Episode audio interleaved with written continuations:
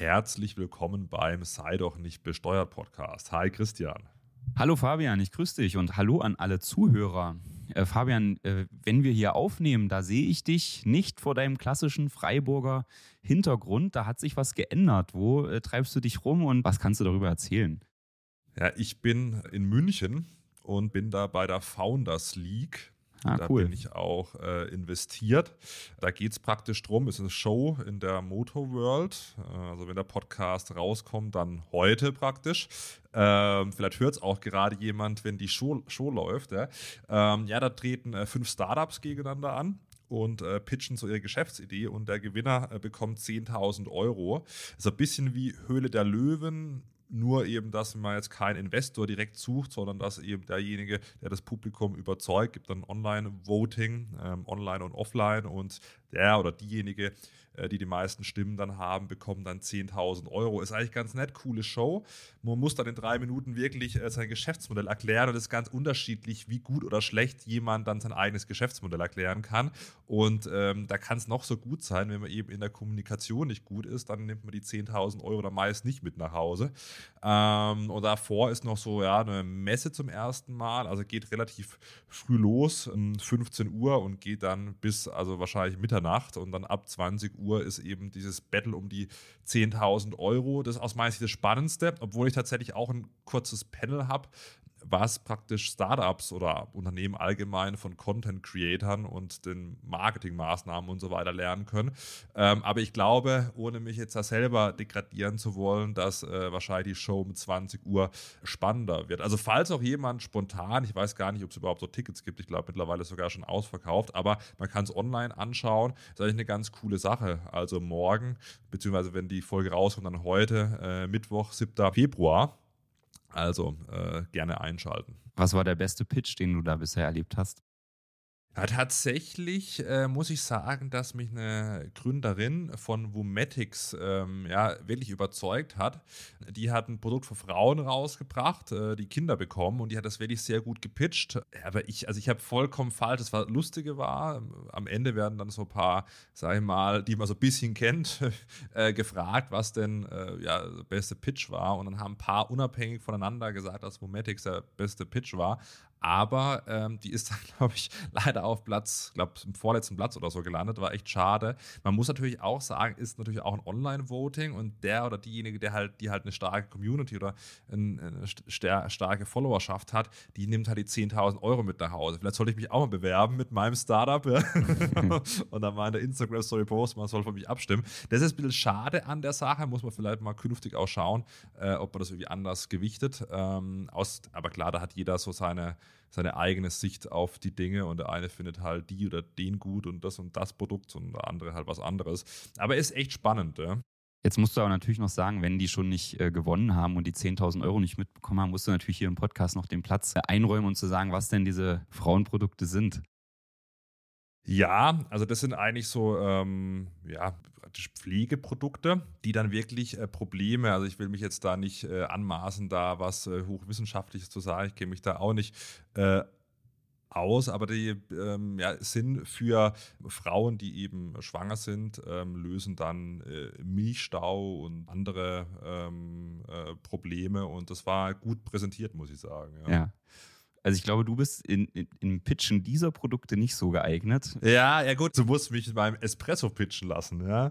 Dann, da kann ich dir in einer Minute alles sagen, was du wissen musst.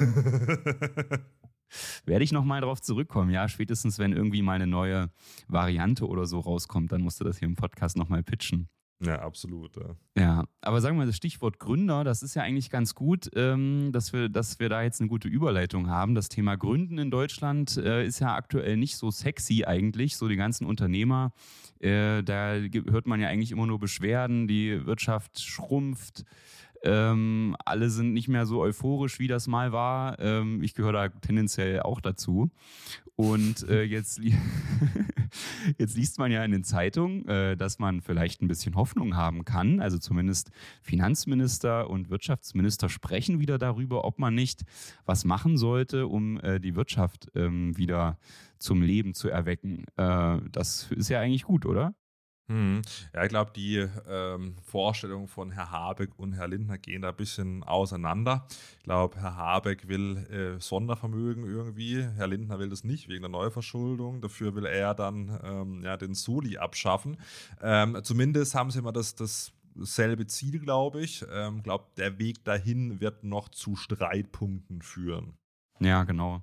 Was natürlich interessant ist, also es gibt ja so verschiedene Vorschläge. Ich glaube, Habeck hat vorgeschlagen, dass man auf jeden Fall ähm, die Abschreibung verbessern soll. Ich, ich, hatte da letztens auch im, im, Handelsblatt gelesen, äh, die haben mal aufgezeigt, in Großbritannien ist das wohl auch schon so, dass man, wenn man bewegliche Wirtschaftsgüter anschafft, dass man die sofort von der Steuer absetzen kann. Also ich habe es jetzt nicht geprüft, aber das, das wäre ja dann so, du kaufst einen neuen LKW oder eine neue äh, Maschine und kannst die eben sofort von der Steuer abschreiben und äh, absetzen und nicht eben über 30 Jahre oder so, ja, oder, oder ich glaube, wir haben mal bei einem Bürostuhl das Beispiel gebracht, dass du da 13 Jahre drauf sitzen musst. Ähm, am Ende kriegt der Staat ja das, dasselbe Geld, ja, also früher oder später kannst du das, das Wirtschaftsgut ja eh abschreiben, aber du kriegst halt den Steuervorteil schneller und das führt wohl, kann man wohl dort messen in, in Großbritannien, dass das enorm dazu beiträgt, dass eben da so ein gewisse, gewisses Wachstumspotenzial auch äh, gehoben wurde, weil natürlich dann die Investitionen schneller erfolgen und dann da vielleicht auch mehr Effizienz in die, in die Betriebe einzieht. Und diese Ideen sind ja nicht schlecht, oder? Ja, vor allem was die geringwertigen Wirtschaftsgüter angeht, da habe ich in der letzten Zeit wirklich viele Nachrichten auf Instagram gekommen, bekommen. Ja, wie ist es denn? Kann ich jetzt wirklich so GWGs, also beispielsweise eben äh, also Schreibtischstühle oder Schreibtische oder Handys oder was auch immer, kann ich das jetzt bis 1000 Euro netto sofort von der Steuer absetzen? Und das Wachstumschancengesetz ist noch nicht vom Bundesrat verabschiedet. Also aktuell kann ich nur Sachen bis 800 Euro netto, also meistens dann 952 Euro Laden Ladenpreis sofort, wenn es selbstständig nutzbar ist, äh, von der Steuer absetzen und darüber eben nicht. Und ich ertappe mich manchmal auch, ich weiß nicht, wie es dir geht, Christian, aber wenn ich jetzt irgendwas von 960 Euro brutto oder so sehe, denke ich mir, ah, ja, so, warum, kann, warum, warum kostet das mehr als 800 Euro netto? Was, was ist denn da brutto eigentlich, weißt du das? Wie viel das dann brutto kosten darf mit Umsatzsteuer? Ja, also meistens mit 19 Prozent, 952 Euro, ja, okay. wenn du jetzt irgendwie hm. so ein Smartphone anschaffst. Und das ist halt bei äh, den iPhone-Modellen ja schon äh, gar nicht mal so leicht, weil wenn du da einigermaßen was mit Speicherplatz nimmst und ein neues Modell, dann bist du halt schnell mal über diesen 952 Euro Ladenpreis. Und dann muss das ja eigentlich, also klar, man kann äh, Wirtschaftsgüter ja nach der Nutzungsdauer abschreiben ja, und kann auch eine kürzere Nutzungsdauer, wenn man es nachweist, eben geltend machen. Aber laut den aktuellen AFA-Tabellen sind eben Handy, Smartphones noch bei fünf Jahren. Das heißt, wenn ich für irgendwie 1100 Euro irgendwie ein äh, iPhone kaufe, muss ich es halt theoretisch über fünf Jahre absetzen. Die meisten machen es über drei Jahre. Ja, manche machen es auch äh, über zwei Jahre. Manche sagen, okay, ich probiere es mal über ein Jahr. Aber man kann eben nicht offiziell das sofort, wenn man das irgendwie im Dezember gekauft hat und es hat eben über 800 Euro netto gekostet, sofort im selben Jahr voll von der Steuer absetzen. Und das ist, glaube ich, schade, weil diese Grenze wurde auch schon länger nicht mehr verändert. Und wenn halt schon so ein iPhone mehr als diese Grenze kostet, ja, dann kann man sich vorstellen, dass es bei anderen Sachen, ja, wenn man einen richtigen Tisch oder so, eine richtige Büroausstattung will, was höhenverstellbar ist oder was weiß ich, ja, das ist einfach nicht mehr zeitgemäß. Und es soll ja geändert werden auf 1000 Euro netto, das ist schon mal gut. Dann sind wir bei 1190 90 Euro brutto Ladenpreis. Ist jetzt auch nicht die Welt, aber wäre mal ein guter Schritt. Aber wie gesagt, dieses Wachstumschancengesetz habe ich jetzt die letzten drei Tage vier Nachrichten gekriegt, deswegen greifen wir es nochmal auf. Das ist noch nicht durch den Bundesrat. Ja. Ja, und es ist natürlich auch ein bisschen absurd oder finde ich zumindest merkwürdig, dass man jetzt schon über viel größere Maßnahmen diskutiert, wenn es jetzt schon schwierig wird, dieses kleine Paket da irgendwie umzusetzen. Ähm, aber vielleicht ist es auch, eigentlich ist es vielleicht auch ganz schlau von den Grünen, jetzt äh, den, die FDP so ein bisschen damit zu locken, dass man sagt, okay, komm, wir machen nochmal ein Sondervermögen oder passen, versuchen die Schuldenbremse irgendwie anzupassen. Ähm, und dafür gibt es halt Förderungen für die Wirtschaft. Da kann man ja als FDP eigentlich auch schlecht Nein sagen. Ähm, vielleicht, vielleicht ist das ja ein ganz guter Schachzug. Das Thema mit den, mit den Abschreibungen nochmal, Fabian, diese Laptops, die kann man ja zum Glück, da gibt's, ist ja eigentlich ein ganz guter Vorstoß mal gewesen. Das kam ja auch gar nicht vom Gesetzgeber, sondern vom Bundesministerium der Finanzen als Verwaltungsvereinfachung, dass man die über ein Jahr sofort abschreiben kann. Ja, das, das können wir vielleicht nochmal ergänzen. Das ist ja wiederum auch ganz gut eigentlich. Das ist super. Wobei da der Detailgrad auch wieder zum, ja, zum, zum Nachdenken anregt, weil wenn ich jetzt Tablets habe, die äh, nicht über 9 Zoll sind, ja, und aber mehr als dann 800 Euro netto kosten, das kann ich auch nicht äh, sofort von der Steuer absetzen. Haben sie eine Bildschirmdiagonale von mindestens 9 Zoll, dann kann ich das machen. Ja. Äh, bei Laptops kann ich es generell machen, ja, bei Smartphones eben nicht. Also da hätte man in diesem BMF-Schreiben aus meiner Sicht hat alle, sagen wir mal, Tablets, alle Smartphones und so weiter mit aufnehmen sollen und nicht nur explizit eben Computer. Das Gute ist, wenn ich jetzt so Peripheriegeräte habe, das habe ich neulich auch mal jemand äh, gefragt, wie ist es denn? Weil kann eigentlich so I, äh, so, so AirPods oder andere Kopfhörer, auch mit, mit äh, ja, so Headset-Funktionen, die sind ja eigentlich selbstständig nutzbar. Ich brauche irgendwo was, wo ich das mit verbinden kann. Meistens dann eben äh, irgendein Tablet oder Laptop. Da ist das Gute ist, da, die sind zwar nicht selbstständig nutzbar, aber ja, ähm, selbst wenn sie wirklich teuer sind, ähm, kann man es dann als Peripheriegerät mit dem Laptop abschreiben. Äh, das ist auch im BMF-Schreiben geregelt, das ist ganz gut. Aber da frage ich mich natürlich auch, wer sitzt da? Also ich kenne ein paar im BMF, deswegen, manche hören auch unseren Podcast, deswegen nicht böse nehmen. Aber manchmal denke ich mir trotzdem, wer sitzt denn da ja, und, und, und denkt sich, ja, okay, jetzt machen wir ab 9 Zoll Bildschirmdiagonale und machen eben dadurch, schließen wir ja alle Smartphones aus. Ja, so. Also äh, sonst hättest du irgendwie können sagen, okay, das ist halt ein sehr kleines äh, Tablet. Ja? so kauft man sich noch eine Tastatur dazu. Aber ähm, ja, das ist schon Wahnsinn. Also heutzutage, wer nutzt ein iPhone im betrieblichen Kontext noch fünf Jahre? Ja, ja denke ich auch. Das geht viel schneller kaputt. Ähm, Fabian, es gibt aber auch, also ich lass uns da vielleicht noch mal ganz kurz bleiben bei den Bemühungen, Deutschland da irgendwie wettbewerbsfähiger zu machen bei den Steuern. Ich glaube, das tut wirklich Not, weil es kam jetzt auch noch mal raus, äh, da gibt es ja immer wieder Studien zu der Frage, wie hoch ist eigentlich die Steuerbelastung in den Industrieländern für Unternehmen? Ähm, und äh, da war das schon auch erschreckend. Das hat, glaube ich, jetzt auch so ein bisschen den Stein ins Rollen gebracht, dass Deutschland da ähm, auf, dem auf dem Spitzenplatz ist mit einem Spitzensteuersatz von 29,94 Prozent im Durchschnitt für die Unternehmen, also für die Kapitalgesellschaften. Ähm, und äh, danach kommt dann Japan mit 29,74 Prozent und äh, dann geht es schon schnell ganz schön nach unten. USA mit 25,77 Prozent, Großbritannien mit 25, Österreich mit 24 und im EU-Durchschnitt ist es eher so bei 20 Prozent. Also da sind wir schon äh, deutlich teurer in Deutschland mit der Steuerbelastung für die Unternehmen. Hm, ja, absolut. Und vor allem das ist ja Vorausschüttung. Ja, wenn man so eine Vollausschüttung macht, dann sind wir knapp bei 50 Prozent bei der äh, GmbH. Also das ist schon, schon Wahnsinn. Ja.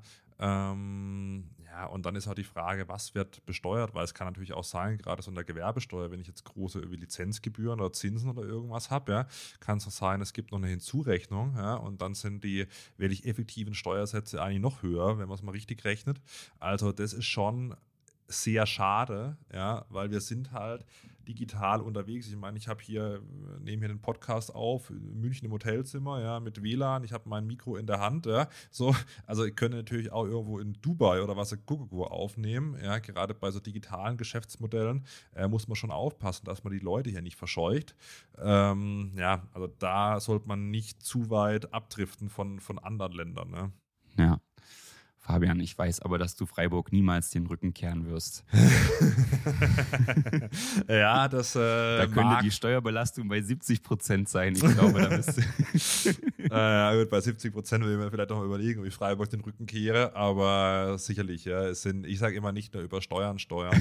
Und ähm, ja, also die Frage ist ja wirklich, ob du dann auch im, im Sommer in Dubai sitzen willst, wenn es da irgendwie 50 Grad hat. Ja, da zahle ich lieber meine Steuern und, und, und bin in Freiburg und äh, halt meinen äh, Fuß ins Bächle. Ja.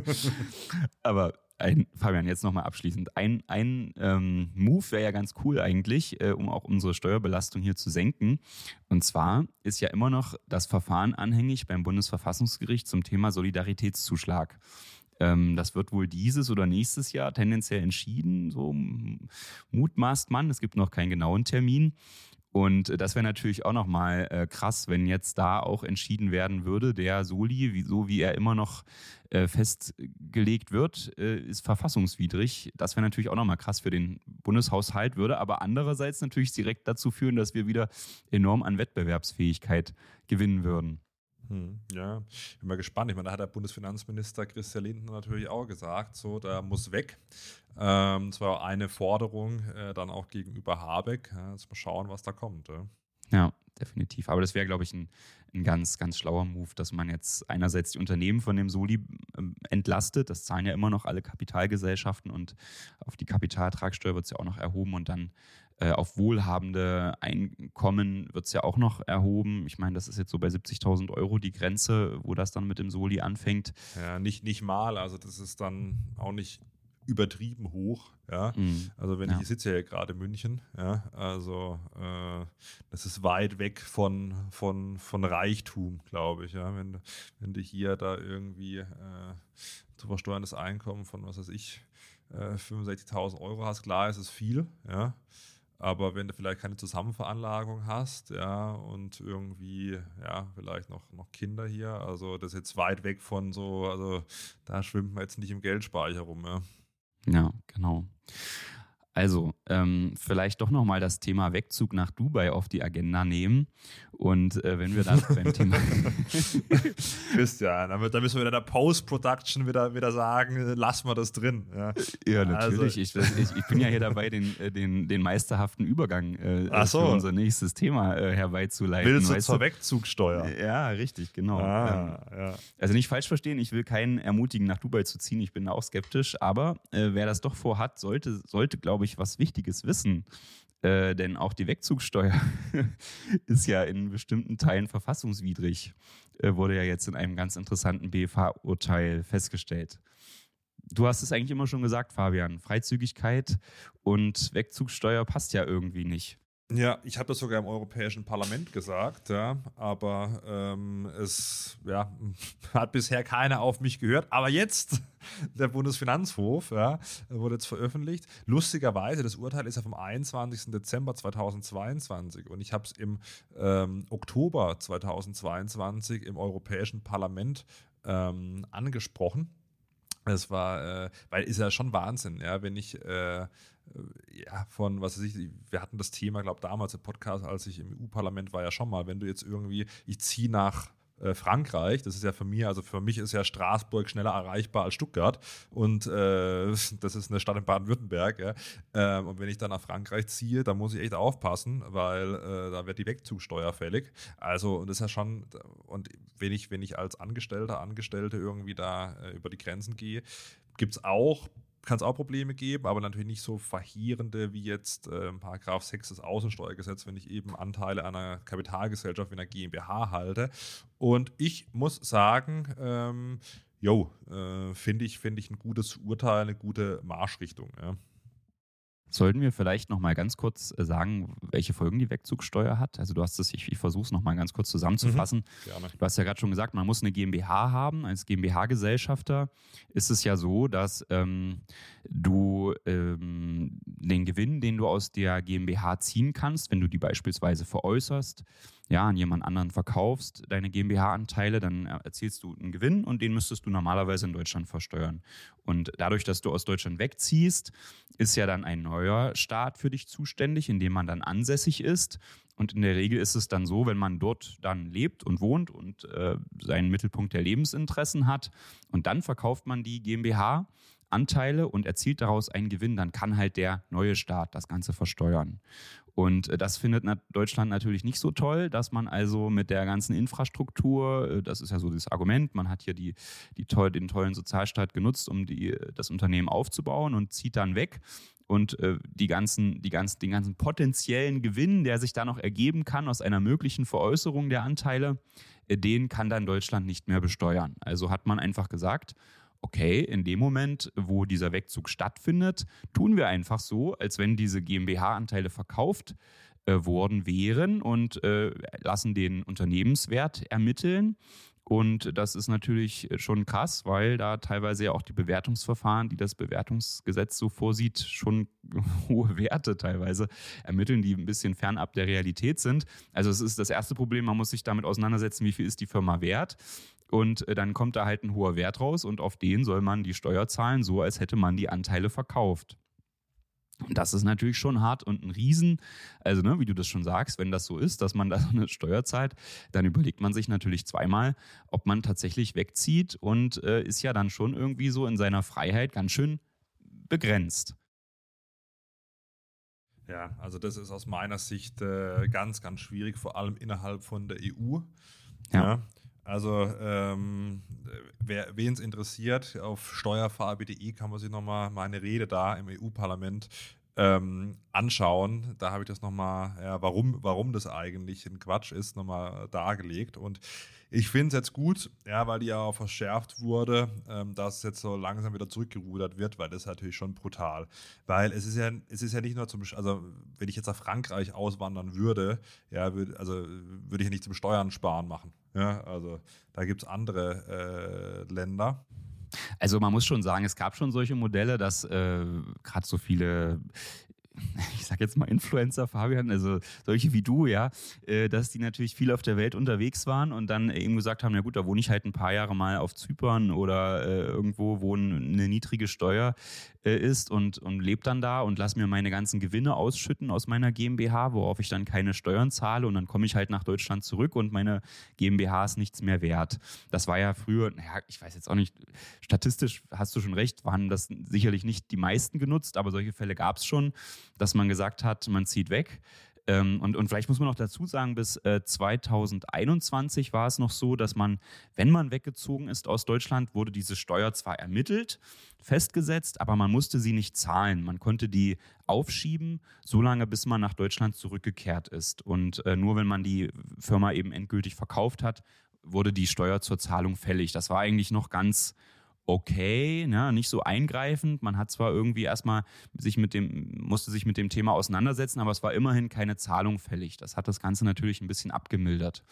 Aber dann gab es eben im Jahr 22 diese Verschärfung, dass man gesagt hat, nee, also das wollen wir jetzt nicht mehr mitmachen.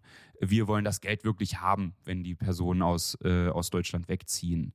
Und äh, das war natürlich auch, weil das äh, früher ein Unterschied war, ob man in die EU weggezogen ist oder in ein Drittland. Das war dann eigentlich schon klar, okay, die, die Vorschrift ist so nicht mehr haltbar. Also hat man gesagt, naja, wenn wir die Differenzierung nicht mehr machen können zwischen EU und Drittland, dann müssen halt alle jetzt die Wegzugsteuer zahlen, ja. Und ähm, es ist dann jetzt eben so, dass man so eine Ratenzahlung machen kann äh, über sieben Jahre. Und äh, aber die Zahlung ist halt fällig, ja. Und das ist natürlich schon dann äh, eine harte Belastung. Und ähm, da sagt eben jetzt der BFH, äh, das verstößt äh, gegen das Freizügigkeitsrecht, das eben alle EU-Bürger genießen.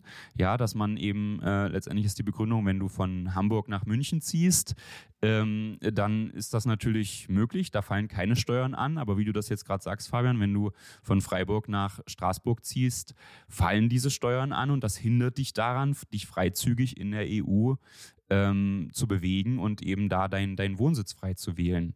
Und interessant ist eben hier in diesem Fall gewesen, dass das ein Fall betraf, wo jemand in die Schweiz gezogen ist. Jetzt wissen ja alle, die Schweiz gehört nicht zur EU, aber dieses äh, Freizügigkeitsrecht gilt durch ein Abkommen eben auch mit der Schweiz. Und äh, dadurch ist es jetzt eben so, dass man festgestellt hat, okay, innerhalb der EU und in der Schweiz gibt es dieses Freizügigkeitsrecht. Da muss diese Wegzugsteuer auf jeden Fall unbefristet gestundet werden können, solange bis die Anteile tatsächlich verkauft werden. Ja, also wenn man wegzieht, bleibt es dabei. Die Steuer muss ermittelt werden, aber man kann durchsetzen, ich will die nicht zahlen, weil sonst werde ich in meiner Freizügigkeit behindert und das äh, mache ich nicht mit. Ja, so ist letztendlich die, die Lesart und ähm, das ist natürlich auch schon äh, gut und spannend ist natürlich, äh, wenn man jetzt bisher die Wegzugsteuer schon gezahlt hat. Man ist zum Beispiel vor 22 in die Schweiz gezogen und hat äh, Wegzugsteuer bezahlt und äh, liest jetzt dieses Urteil, dann könnte man natürlich eigentlich zum Finanzamt gehen und sagen, hör mal zu, ich will das Geld zurück, weil ähm, das verstößt gegen das Freizügigkeitsrecht, dass ich das bezahlt habe. Und äh, diese Steuer äh, möchte ich bitte zurück äh, erstattet bekommen und die zahle ich dir vielleicht später mal, wenn ich meine äh, GmbH verkaufe. Ne? Das, das wäre jetzt eigentlich die Rechtsfolge und da sollte, wenn jemand zuhört, der die Wegzugsteuer gezahlt hat, sollte sich äh, damit mal auseinandersetzen, ob das vielleicht für ihn zutrifft. Hm, hm. Ja, absolut. Also ich bin mal gespannt, wie es da so weitergeht. Ja, und ob man dann Auf wieder, jeden Fall, ja. Ob ich aus äh, Freiburg heraus entspannt irgendwie äh, 40 Minuten nach Frankreich oder nach in die Schweiz irgendwie äh, ziehen kann. Ja, genau. Ja. Es gibt noch einen Wermutstropfen. Die, ähm, das, der BFH hat gesagt, es, ist, es wäre wohl zulässig, dass das Finanzamt dann sagt, wenn ich die Steuer jetzt schon nicht direkt von demjenigen bekomme, der wegzieht, dann soll der mir aber eine Sicherheitsleistung gewähren. Das heißt, man müsste dem Finanzamt dann anbieten, dass man sagt, okay, hier ist das Grundbuch von meinem Grundstück, das darfst du belasten, damit, ich, damit du sicher gehst, dass ich dir auch später die Steuer noch zahlen kann, falls ich pleite gehe oder eine Bankbürgschaft oder so. Das ist natürlich in der Praxis äh, ganz schön aufwendig und, äh, und auch wieder eine ganz schöne Bürokratie. Ähm, ja, wird man mal sehen, wie sich das Gesetz weiterentwickelt. Vielleicht sprechen ja Herr Lindner und der Habeck auch darüber. Ich glaube aber nicht, dass man da ideologisch zusammenkommt. Ich glaube, äh, Christian Lindner hat ja zu dir gesagt, er mag die Wegzugsteuer auch nicht. Ne? Ähm, aber ja. Ja, das, das, ist interessant. Was gibt es noch Neues? Heute machen wir so ein bisschen ein Steuerupdate. Ähm, Christian, ich würde vorschlagen, dass man, es gibt ja auch die äh, Verluste bei den Termingeschäften. Aber das ist, denke ich, sonst verquatschen wir uns heute komplett. Ich würde sagen, das machen wir mal nächste Woche. Deshalb den Sei doch nicht besteuert Podcast abonnieren. Gerne unsere Bewertung da lassen und weiterschicken. Freut uns natürlich. Aber was gibt es sonst noch Neues in der Steuerwelt? Lass uns doch mal bei den verfassungswidrigen äh, Vorschriften bleiben. ähm, da haben wir ja noch was Spannendes, äh, was jetzt eigentlich in der Praxis, ich kann mich noch erinnern, als ich für die Steuerberaterprüfung gelernt habe, dass das natürlich auch da schon Thema war. Also schon vor, das ist jetzt mehr als zehn Jahre her, ja, äh, dass eigentlich alle gesagt haben, naja, diese Vorschrift so richtig, so richtig Sinn ergibt die nicht. Ähm, und äh, schon, das war jetzt ein Verfahren, das rührte noch aus dem Jahr 2000 her und wurde jetzt äh, entschieden vom Bundesverfassungsgericht. Da geht es um die Frage, wenn man mehrere Betriebe hat Fabian, stell dir vor, du hast ja jetzt dein, dein Einzelunternehmen, gut, du hast eine GmbH, ne? aber stell dir mal vor, du hättest. Mehrere GmbHs. Ja, naja, gut. Ja, ja. Du bist jetzt hier wieder so ein, so ein High Roller, ja, aber stell dir vor, du hättest es ganz, ganz einfach gemacht und hättest gesagt, du hättest zwei Einzelunternehmen. Eins äh, produziert Kaffee ähm, und verkauft hervorragenden, äh, tollen Kaffee sozusagen, ja, und äh, ein anderes. Ähm, äh, was macht das? Ähm, was, was würdest du noch gerne? Mach Social Media. Social Media, okay, so. Und äh, ist jetzt ein ganz lapidares Beispiel, ist ein bisschen albern, aber ich glaube, das verdeutlicht das ganz gut. Und jetzt hast du in deinem Kaffeeunternehmen hast du eine Kaffeemaschine. Die hast du da schon lange, die ist schon abgeschrieben, äh, die ist aber eben, keine Ahnung, hat halt trotzdem noch einen Marktwert. Ne? Die steht in deinen Büchern mit einem Euro, aber einen Marktwert hat sie noch von 1000 Euro. Und jetzt sagst du, naja, ich möchte diese Kaffeemaschine nicht mehr in diesem einen Betrieb nutzen, wo ich sie bisher äh, als Showcase vielleicht genommen habe für meine Kaffeezubereitung, sondern ich möchte die in mein Social-Media-Unternehmen äh, übernehmen, weil ich dort ein Büro habe, wo es eine Küche gibt, wo diese Kaffeemaschine stehen soll. Und bei Einzelunternehmen ist es überhaupt kein Problem. Da gibt es eine Vorschrift, Paragraph 6 Absatz 5, äh, mit dem man sagen kann, naja, äh, wenn so eine mm, einzelnen Geräte oder Rechte, Werte von einem Unternehmen in das andere gehen, gehen was derselben Person gehört, dann werden darauf natürlich keine Steuern fällig. Dann wird, das, wird der Buchwert einfach übertragen. Ergibt ja auch Sinn. Ne? Ich denke, da stimmst du mir zu, oder? Genau. Und äh, dann ist natürlich jetzt aber auch die Möglichkeit, dass man zum Beispiel sagt, was ist denn, wenn man ähm, zum Beispiel gemeinschaftlich mit verschiedenen Personen an Unternehmen beteiligt ist? Das könnte zum Beispiel bei Ärzten der Fall sein. Ja, das ist ja oft so, dass die in äh, Praxisgemeinschaften tätig sind. Ja, da ist ähm, äh, ein Arzt äh, oder zwei Arztpraxen und äh, ein Arzt ist eben an beiden Praxen beteiligt und da gibt es irgendein Gerät, keine Ahnung, Röntgengerät oder so, was jetzt am Standort 1 steht und das will der auf in Standort 2 mitnehmen, weil jetzt haben die irgendwie neues gekauft und brauchen das alte nicht mehr und das könnte der in der anderen Praxis ganz gut gebrauchen. Ist ja eigentlich derselbe Fall, ne? sind äh, zwei Unternehmen, wo dieselbe Person beteiligt ist und ähm, da wird jetzt ein Gerät von einer Praxis in die andere über, über, sozusagen übernommen. Und äh, das ist derselbe Steuerpflichtige. Warum soll der jetzt auf diese Übertragung Steuern zahlen? Bei Personengesellschaften gilt ja das Transparenzprinzip. Ne? Also die werden ja auch steuerlich so behandelt, dass es eigentlich dass alle Steuern der Personengesellschaft den Gesellschaftern zugeordnet werden.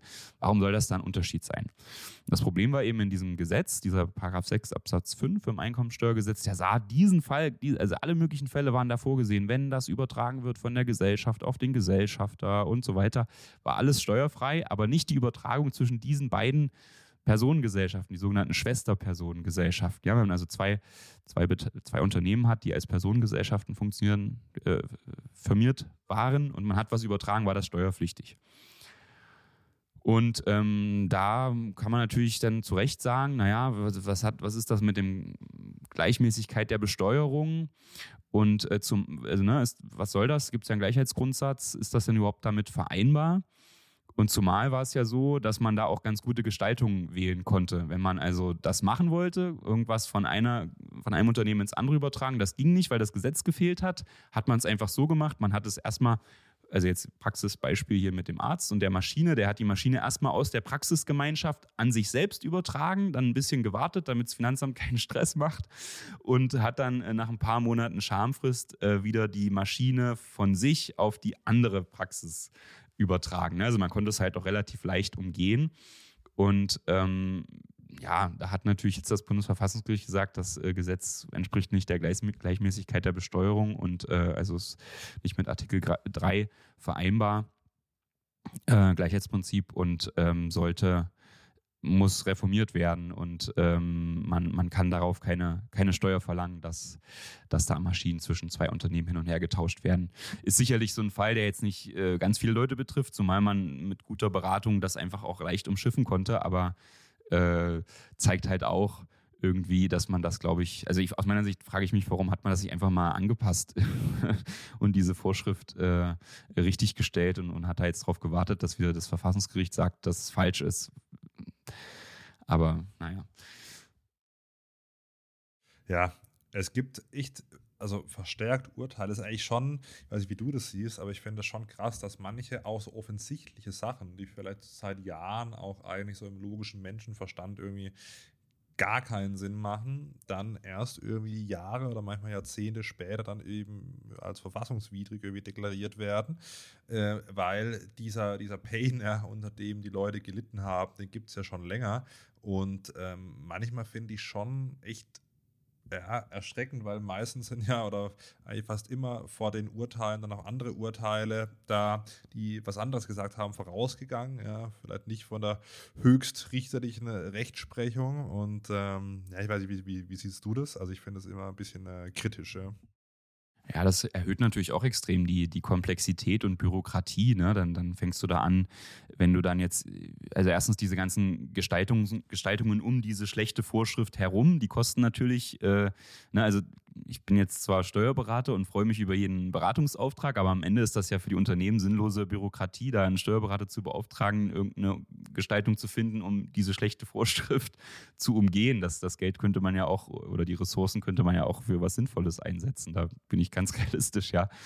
Ähm, und das, das würde sicherlich auch irgendwie zu einem Wirtschaftswachstum beitragen, wenn man da eben so ein bisschen konsequenter das äh, auf das vielleicht auch hört, was manchmal die Steuerliteratur schreibt. Das ist ja oft, wenn man so in den Kommentaren und Aufsätzen liest, das sind ja oft ganz, ganz gute Ideen, die da äh, die wissenschaftlichen Steuerrechtler haben. Äh, und wenn die, glaube ich, schneller umgesetzt werden würden, dann äh, hätte man, glaube ich, viel, viel weniger Stress. Ja, absolut. Ja, Christian, es gibt, was gibt es noch Neues? Ich glaube, dass ich glaube für alle, die äh, mit Immobilien zu tun haben und wo vielleicht irgendwann mal ein Erbfall ansteht, da sollte man noch auf dieses Urteil hinweisen. Bei einer Erbengemeinschaft, ähm, ich weiß nicht, ich habe das schon oft erlebt, dass es da auch dann immer mal zu Streit kommt. Was sagt das so schön? Also in der Bank haben wir immer früher gesagt, ja, äh, die Erbengemeinschaft ist der Vorhof zur Hölle. Aber ich glaube, da ist was dran, ja. Ja, ja kommt darauf an, mit wem man was erbt. Ja. Also, wenn man sich davor nicht verstanden hat, macht es meistens aus meiner Erfahrung aus Bankzeiten noch die Beziehung nicht unbedingt besser. Ja, ja, genau. Also deswegen ist es natürlich immer gut, wenn man, äh, dass man sowas schon vorher regelt, ja, oder sich als jemand, der vielleicht äh, Vermögen hat und weiß, da gibt es äh, mehrere Erben, wenn es mal so weit ist, dann das immer vorher zu regeln, ist natürlich immer schlau, aber in vielen Fällen ist das natürlich nicht der Fall. Und äh, wenn jemand verstirbt, dann gibt es natürlich eine Erbengemeinschaft, äh, die dann entsteht. Das ist zum Beispiel klassischerweise, stell dir vor, zwei Eltern und die haben zwei Kinder und da verstirbt jetzt ein Elternteil, dann ist es ja so, dass die gesetzliche Erbfolge vorsieht, der Ehepartner bekommt die Hälfte und die andere Hälfte teilen sich dann die Kinder, sodass die Kinder auch jeweils 25 Prozent von der Erbmasse bekommen. Und äh, dann ist es ja erstmal so, okay, dann gibt es die Erbengemeinschaft und da muss natürlich, müssen die Erben sich auseinandersetzen und müssen überlegen, was machen sie denn jetzt mit diesem geerbten Vermögen. Und ähm, oft ist halt das Problem, also das kann ich auch so bestätigen aus der Praxis, dass man dann verschiedene ne, bei den Kindern ist es immer so, der eine ist vielleicht nicht so schlau und die andere ist sehr schlau oder so und, oder, oder risikobereit und, und nicht risikobereit. Und äh, wenn dann zum Beispiel in der Erbmasse Immobilien oder auch Unternehmensanteile enthalten sind, hat man natürlich oft das Problem, dass man, dass es dann doch besser ist, wenn einfach man sagt, hey, eine Person übernimmt das und zahlt die anderen Erben aus. Das ist ja oft der Fall, der auch dann passiert, ähm, weil man natürlich gemeinschaftlich sowas nicht so gut verwalten kann wie ähm, zusammen. Und da war natürlich steuerlich immer das Problem, äh, dass wenn man jetzt an die anderen Erben äh, eine Abfindung gezahlt hat, ne, die verzichten ja nicht ohne, ohne irgendeinen Ausgleich darauf, dass sie ihren Erbteil jetzt nicht bekommen an der Immobilie zum Beispiel, sondern da muss man denen ja was für bezahlen. Dann hat das Finanzamt äh, ist immer davon ausgegangen, diese Bezahlung, die man da leistet, als derjenige Erbe, der das Ganze übernimmt, das gilt wie so ein neuer Kauf. Also ja, als wenn man das Grundstück dann zum Beispiel neu gekauft hätte von der Erbengemeinschaft. Obwohl es ja eigentlich das, die Immobilie ist, die der Vater oder die Mutter vielleicht schon seit Jahrzehnten verwaltet hat und, und so ein richtig wirklicher Kauf wie unter fremden Dritten ist das ja dann eigentlich auch nicht. Und äh, dann, dann hatte man als Erbe, der das übernimmt, natürlich das Problem, dass man gerade bei Immobilien, da gibt es ja diese zehn Jahresfrist, die man immer beachten sollte, wenn man die Immobilie wieder verkauft, dass die wieder von vorne angefangen hat zu laufen. Und das ist natürlich ärgerlich, ja, weil man dann, äh, wenn man, ja, hat man erstmal viel Geld in die Hand genommen, die Erben auszuzahlen und dann muss man auch noch zehn Jahre warten, die Immobilie wieder verkaufen zu können. Das äh, ist, ist, ist blöd. Und da hat also jemand geklagt, der, bei dem war das so, der hat ähm, äh, seine, aber auch so eine Erbengemeinschaft, wie ich das eben beschrieben habe, so ähnlich. Und äh, der hat dann gesagt, naja, Moment mal, ich kaufe jetzt nicht hier ein einzelnes Grundstück aus der Erbmasse raus, sondern ich übernehme den ganzen Erbteil. Ich vereinbare beispielsweise mit meinem Bruder, äh, komm, du kriegst es nicht hin, ich übernehme alles, äh, alle Immobilien und, und vielleicht auch Schulden, die dabei waren. Und dafür zahle ich dir eine gesamte Abfindung für, für alles, was zu dem Erbteil gehört. Und das Finanzamt hat natürlich gesagt, naja gut, du hast was bezahlt dafür, also ist das wie neu angeschafft, die zehn Jahre beginnen von vorn. Und äh, der Kläger oder Klägerin, ich weiß nicht genau, hat äh, aber dann gesagt, nee, Moment mal, äh, wenn ich einen ganzen Anteil einer Erbengemeinschaft kaufe, das finde ich hier nicht so im Gesetz, dass ich da irgendwo äh, eine Anwendung sehe. Das kann kein, kein neuer Kauf sein, äh, wie von einem fremden Dritten. Das muss, das nennt sich Fußstapfentheorie im Steuerrecht. Das muss so, das muss auf mich übergehen, so wie das beispielsweise mein verstorbener Vater schon hatte. Die ganzen Fristen und so, äh, die will ich übernehmen. Und interessanterweise hat der BFH dann auch gesagt, äh, ja, ist so, äh, stimmt, da ist was dran. Ähm, der, der, wenn du den ganzen Erbteil übernimmst, äh, dann beginnen die Fristen nicht neu zu laufen. Und ich glaube, das äh, für, für, uns hören ja steuerlich interessierte Personen zu. Äh, das sollte man, glaube ich, im, Hinterkopf behalten, wenn mal so ein Erbfall äh, auftritt, dass man natürlich dann tunlichst vermeiden sollte, aus der Erbmasse ein einzelnes Grundstück rauszukaufen, sondern man sollte dann natürlich immer versuchen, äh, den gesamten Erbteil von den mitberechtigten Erben dann abzukaufen, weil das natürlich dann erhebliche Vorteile mit sich bringt. Hm, hm. Ja, also, ja, das ist schon, es sind wirklich sehr viele äh, interessante Urteile. Ein paar kommen noch. So, also ein bisschen wie als ob die Gerichte aus dem Dornröschenschlaf äh, sind, aufgewacht sind. Jetzt hier zu Anfang ich, des Jahres hatte ich so den Eindruck. Äh, ich habe es ich auch gedacht, wobei man muss auf fairerweise sagen, ich glaube eher die äh, wie Presseabteilungen sind aufgewacht, weil die Urteile waren ja äh, fast alle dann äh, ja, 2023 schon. Ja. Äh, aber ja, eine Geschichte wird jetzt auch nochmal spannend, aber ich glaube, das heben wir uns, wie, wie angesprochen, für die äh, nächste Folge auf, also die Verluste aus Termingeschäfte. Da würde ja. ich mal ähm, ja, diesen Podcast schließen, ja, dann einen Spannungsbogen aufbauen, dann gibt es dieses Thema ausführlicher äh, da nächste Woche, sonst wird es auch den Rahmen sprengen. Ja, vielen Dank an alle, die zugehört haben haben. Und dann wünsche ich dir, lieber Christian, liebe Grüße. Dieses Mal nicht aus Freiburg, sondern aus München nach Halle. Ja, viele Grüße zurück. Bis nächste Woche. Ich freue mich schon drauf. Ciao. Tito, ciao, ciao.